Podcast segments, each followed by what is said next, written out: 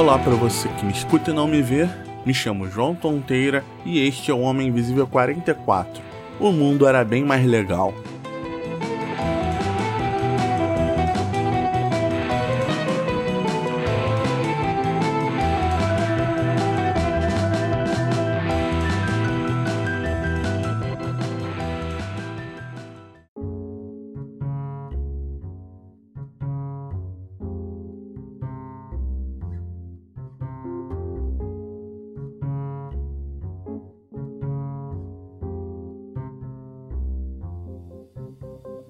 Quando pequeno, eu não tinha noção do perigo.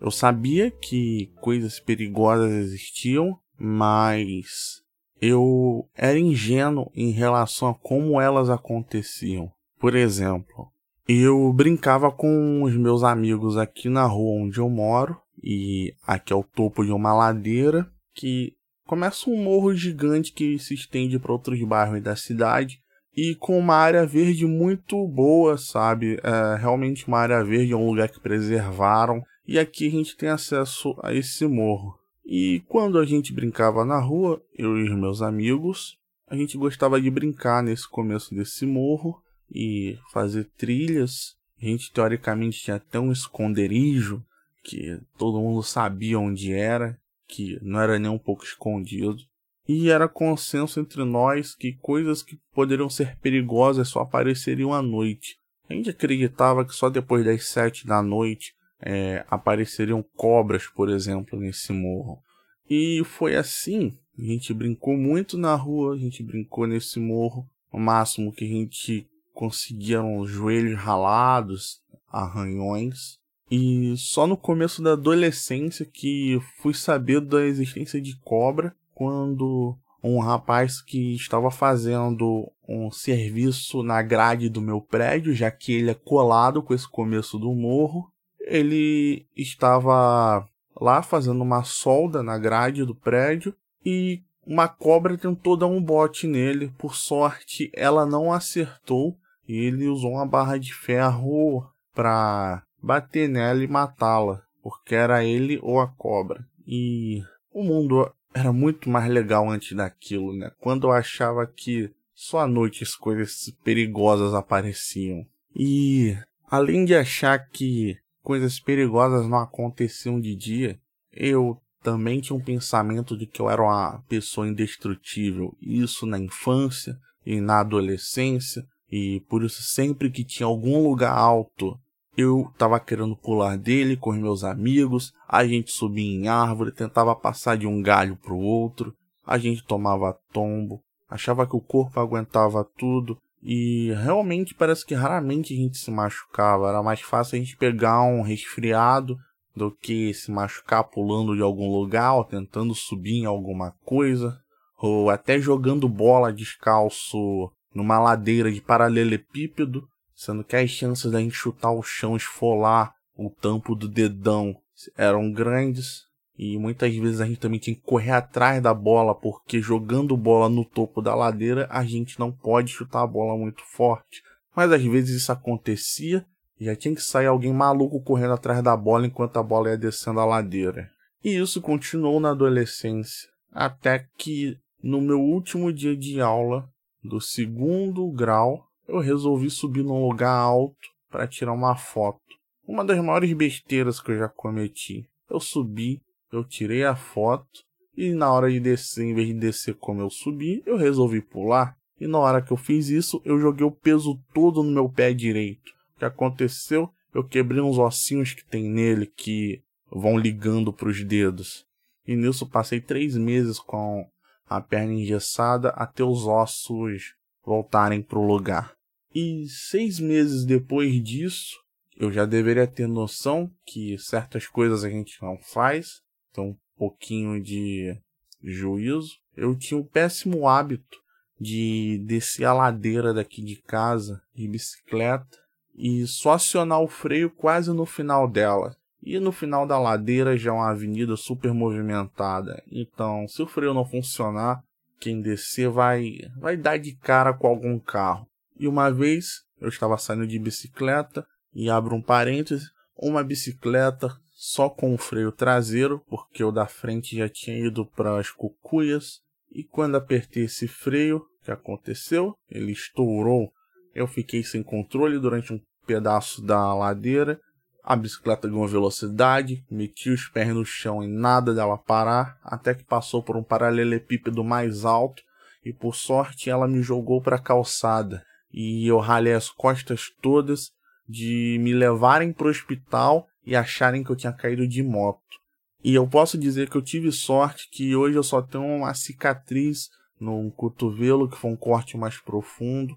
E eu digo sorte porque eu ainda tinha um outro hábito de descer a ladeira de bicicleta e carregando mais alguma pessoa no quadro dela. Se isso acontece de estourar o freio comigo mais uma pessoa, de repente não, não teria acontecido a mesma coisa.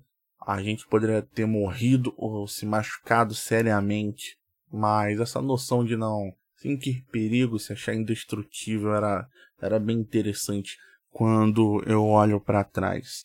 E também o mundo era bem mais legal quando eu achava que as coisas não seguiam um curso natural e que tudo ia se encaixar na minha vida e que as coisas iriam dando certo sem eu ter que fazer nenhum esforço, era só fazer o que eu sempre fazia que as coisas iam se encaixando. Mas o que acontece? Isso realmente vai dar certo para quem se esforça muito. Se você for só uma pessoa que faz o mínimo, que pega o caminho menos trabalhoso, você vai ver como o mundo é cruel e competitivo e que as coisas não funcionam desse jeito. E até essa época que era no meio da minha adolescência, indo para a parte adulta, eu até que era meio otimista em acreditar nisso, mas depois que eu vi como as coisas eram, me transformaram no cara pessimista que sou. De repente isso é só por causa da minha preguiça. Eu sou um cara preguiçoso, isso eu admito, não tenho vergonha de falar. Mas eu também admito que o mundo era bem mais legal quando eu pensava assim, e fiz esse episódio hoje não é pra ficar igual aqueles velhos. Olha, no meu tempo as coisas eram bem legais, era XYZ, tal lugar assim, as coisas eram assado, o país era assim, o país era assado, porque isso tá bem na moda. Mas eu achei interessante gravar esse episódio usando esse nome, que até é o nome de uma música de uma banda chamada Carbona. É uma música bem legal.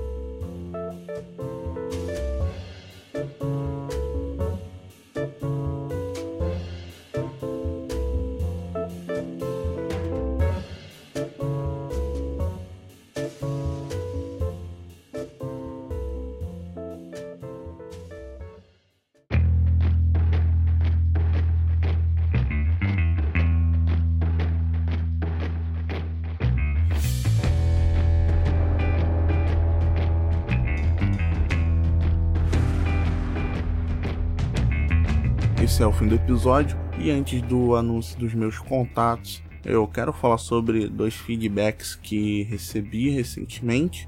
Um é da Julie, ela é do podcast Bora Marcar e ela fez um comentário no Twitter sobre o episódio 43. Quando a gente é jovenzinho, a gente faz umas besteiras, né? E o que eu respondi para ela é que sim. E ainda bem que a gente faz umas besteiras, porque assim temos histórias para contar no podcast. Se eu não fizesse minhas besteiras, o episódio 44 também não tinha saído hoje.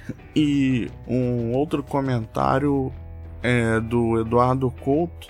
Ele é do CoutoCast e ele começou a maratonar o podcast e fez um comentário sobre o episódio 1 que é o Eu Sou um Acumulador, que a mãe dele é uma acumuladora do jeito bom, que eles fizeram bastante mudanças e, e nisso tem coisas que estão em muitas caixas e são CDs, são discos, são livros e como tinha uma comparação no episódio 1 com meu pai que acumulava muito, eu acredito, né? A mãe dele tá mais pra colecionadora de coisas bem legais que são essas. E terminando os recados, para críticas e sugestões, envie sua mensagem para arroba Invisível no Twitter ou Instagram ou para homeminvisívelcontato@gmail.com. Você escuta o podcast no agregador de sua preferência, no Spotify ou no site megafono.host barra podcast barra Homem Invisível. Espero que você tenha gostado. Até a semana que vem e um muito obrigado.